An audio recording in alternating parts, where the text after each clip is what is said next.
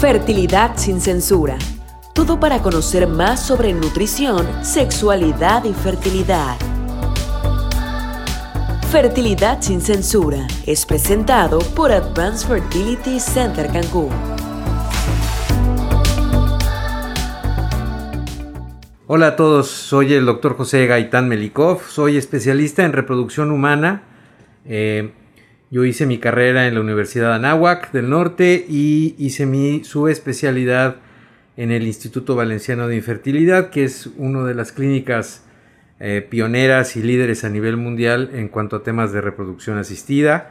Eh, inició en España, en Europa y actualmente tiene más de 100 clínicas a través del mundo. El día de hoy estamos con un tema que es interesante para el público en general, sobre todo las personas que experimentan infertilidad por primera vez, ¿no? La pregunta específica es, eh, quiero tener un bebé y no sé cómo empezar porque tengo ya más de un año intentando tener familia y nomás no puedo conseguir un embarazo. Entonces, la idea de este, de este podcast va a ser... Em, tratar de orientar a todas las pacientes que no tienen que tener ningún tipo de conocimiento médico sobre qué es lo primero que tienen que hacer. Entonces, lo primero que se tiene que hacer es entender un poquito de definiciones. Seguramente muchos de ustedes han escuchado el tema de que, eh, que la comadre les dice que si no se han embarazado y llevan dos o tres meses teniendo relaciones sexuales sin protección, que no se preocupen. Y esto es correcto, esto es correcto porque no se define como una infertilidad hasta que se cumple un año de tener relaciones sexuales sin protección, sin haber logrado tener un embarazo. Esa es la infertilidad primaria. Existe otro tipo de infertilidad que es la infertilidad secundaria. La infertilidad secundaria se define como eh, el tener relaciones sexuales sin protección durante un año sin conseguir un embarazo después de haber conseguido un embarazo. Esto quiere decir que ya tienes un hijo, estás buscando el segundo y no lo has podido conseguir. Entonces hay que hacer una serie de estudios. Entonces quiero empezar por el principio. Lo primero que tienes que hacer y lo que estamos más expuesta a toda la población en general es a la recomendación de la comadre. Eh, la comadre fue con el doctor X, que le fue muy bien, y, lo primero que hacen es recomendar al doctor X.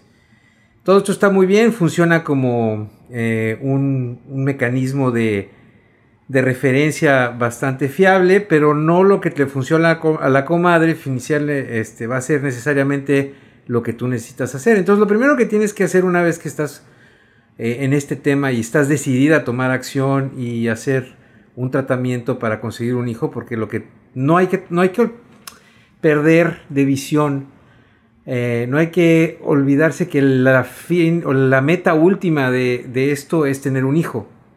Entonces, para hacer un hijo hay que hacer una investigación adecuada para saber quién es el profesional que tiene las mayores o las mejores credenciales para podernos ayudar a conseguir este anhelo que tenemos, ¿no? Entonces, primero, es muy fácil, desgraciadamente, en nuestro medio, publicitarse como especialista en reproducción humana. Yo les quiero un poquito explicar cómo funciona todo esto. Tú primero, para poder ser un especialista en reproducción, hay que cumplir con ciertos lineamientos y tener ciertas credenciales y certificaciones para que tú estés segura de que estás en buenas manos. Entonces, lo primero que se tiene que hacer es, bueno, se hace en medicina general, que en algunas universidades en México son de 6 años, en otras universidades son hasta de 7. Después de eso se tiene que continuar hacia una especialidad en ginecología y obstetricia, que actualmente es una especialidad de residencia, que quiere decir que los médicos vivimos en el hospital más que en casa, eh, de cuatro años. Y después de eso se pueden entrar a diferentes programas de subespecialidad. En mi caso la subespecialidad es de tres años y se hace en el Instituto Valenciano de Infertilidad, avalado por la Universidad de Valencia en España. Entonces, tu médico tiene que tener unas credenciales como estas. No necesariamente 13 años, pero 12, 13, 14, por ahí debe andar el número de años que estudió y debes de poder checar si sus credenciales son ah, las correctas. Además de esto, nosotros como ginecobstetras nos tenemos que certificar cada año con el consejo, perdón, cada cinco años por el Consejo Mexicano de Ginecología y Obstetricia. Y ahora nos tenemos que certificar los especialistas en reproducción humana también cada cinco años. Entonces, esos son eh, documentos que si tu médico te presenta, pues estás en la certeza de que estás en buenas manos, ¿no? Ahora, hay muchos podcasts por ahí de la dieta de la fertilidad, eh, la mejor manera de tener relaciones sexuales eh, para poder conseguir cierto sexo de niño, para ver si quieres niño o niña. Eh, hay un montón de creencias y de tradiciones que no necesariamente son dañinas, más que por el hecho de que esto lo único que hace es tender a retrasar la atención por medio de un especialista eh, para las pacientes. Entonces, si tomamos en cuenta la diferencia de lo que le toma en cuanto a tiempo en decidir a una paciente aquí en México entre que se da cuenta que tiene problemas de infertilidad y acude a un especialista en reproducción, el promedio es de 5 a 6 años, cuando en otros países, como en Europa y en Estados Unidos, el promedio es de 16 meses. Entonces, estos 4 o 5 años, desgraciadamente, afectan mucho a las posibilidades de tener un embarazo, porque el factor más importante, y es el único que si tenemos que considerar de manera aislada, es la edad de la mujer. Las mujeres nacen con un número determinado de óvulos que se van gastando a lo largo del tiempo y la calidad de los óvulos va disminuyendo conforme la edad de la mujer va avanzando. Y contra esto no hay ningún remedio, no hay nada que se pueda hacer. Entonces, si logramos acortar estos periodos de tiempo de 5 a 6 años a un año y medio, pues bueno, las posibilidades de conseguir un éxito son importantes.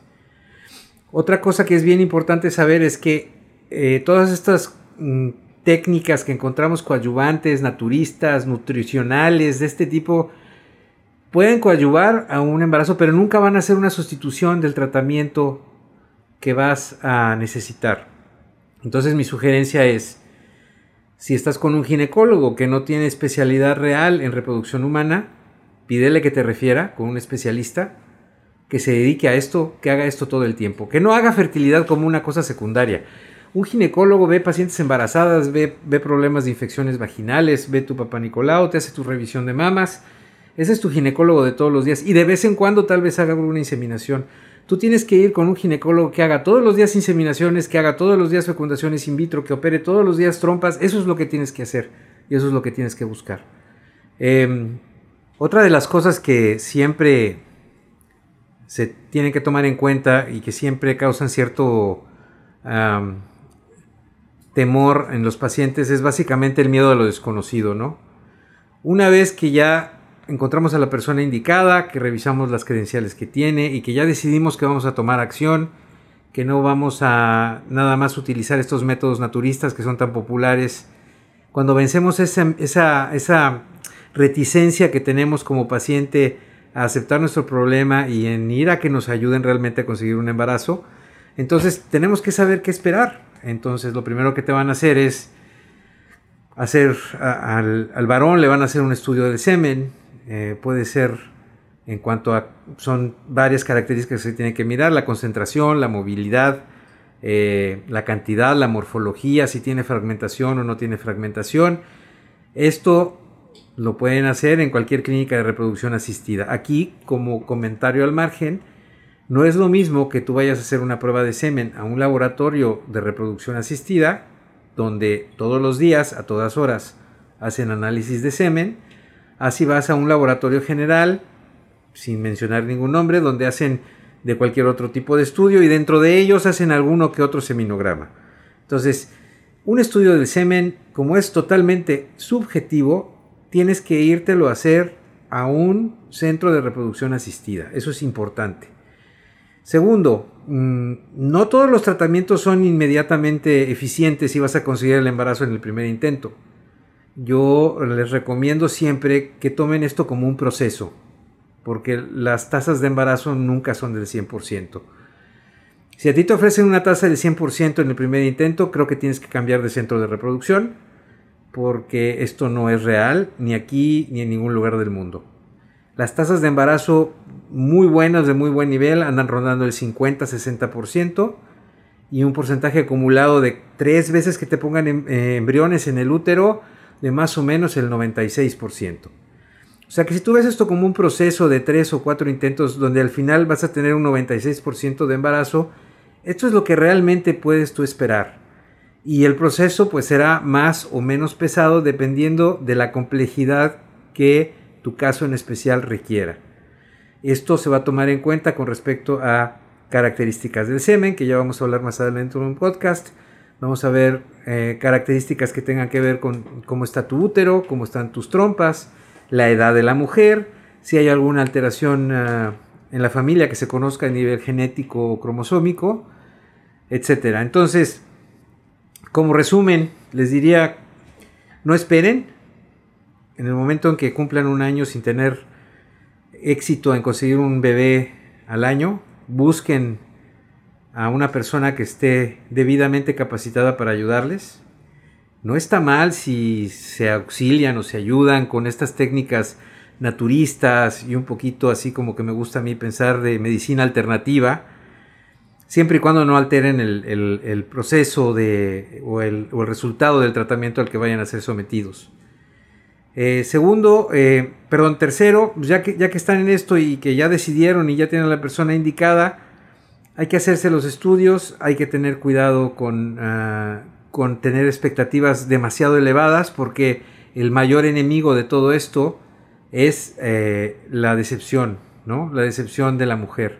Las mujeres tienen una carga emocional muy importante en esto. No es que los hombres no las tengamos, también la tenemos, pero no es lo mismo porque ellas lo experimentan en carne propia y cada mes que pasa sin poder conseguir un embarazo, eh, se siente muy, muy personal y se siente muy fuerte. Entonces, el objetivo de todo esto tiene que ser que se consiga un embarazo de un bebé sano lo más pronto posible. Y si ustedes hacen lo que yo les he recomendado, tienen una gran posibilidad de tener éxito en los primeros tres o cuatro meses de tratamiento y no alargarse a dos, tres, cinco, seis años. Eh, nosotros tenemos un grupo de especialistas en reproducción humana en Cancún, Advanced Fertility Center. Nos pueden encontrar en redes sociales, en Twitter, en eh, Facebook y en nuestra página web. Aquí nos dedicamos exclusivamente a ver pacientes con problemas de infertilidad. Somos aproximadamente 30 profesionales, que es lo que vemos y hacemos todos los días. Eh, ojalá y si necesitan de nuestra ayuda, nos den la oportunidad de ayudarles. Fertilidad sin censura. Hablamos en cada emisión sobre nutrición, sexualidad y fertilidad. Temas de interés que tú necesitas, presentadas por Advanced Fertility Center Cancún.